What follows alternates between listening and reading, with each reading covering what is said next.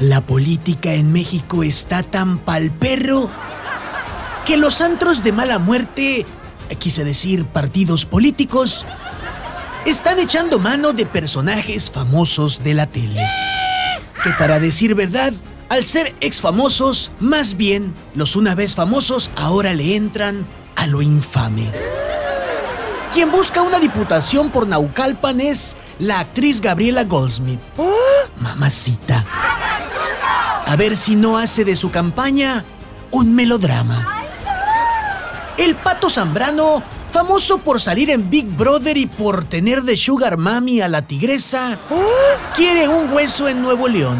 Esperen entonces ver más espectáculos denigrantes. Los luchadores Tinieblas y Blue Demon Jr. buscan también dar la pelea.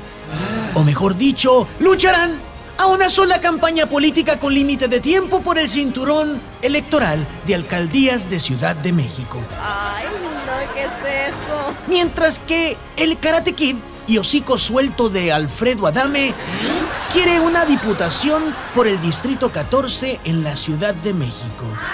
Llegó a redes sociales progresistas y le dijo a Dame una candidatura.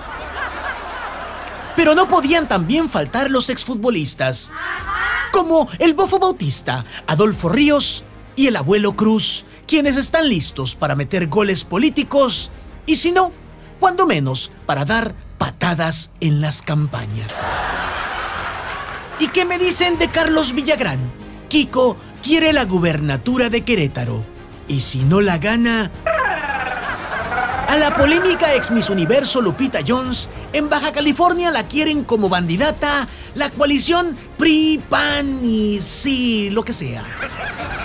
Así, la política en México se ha convertido en un show de televisión con figuras mediáticamente venidas a menos. Porque para que en la política mexicana te tomen en serio, necesitas como requisito indispensable contar con un puño de escándalos a cuestas y una buena costra de desprestigios.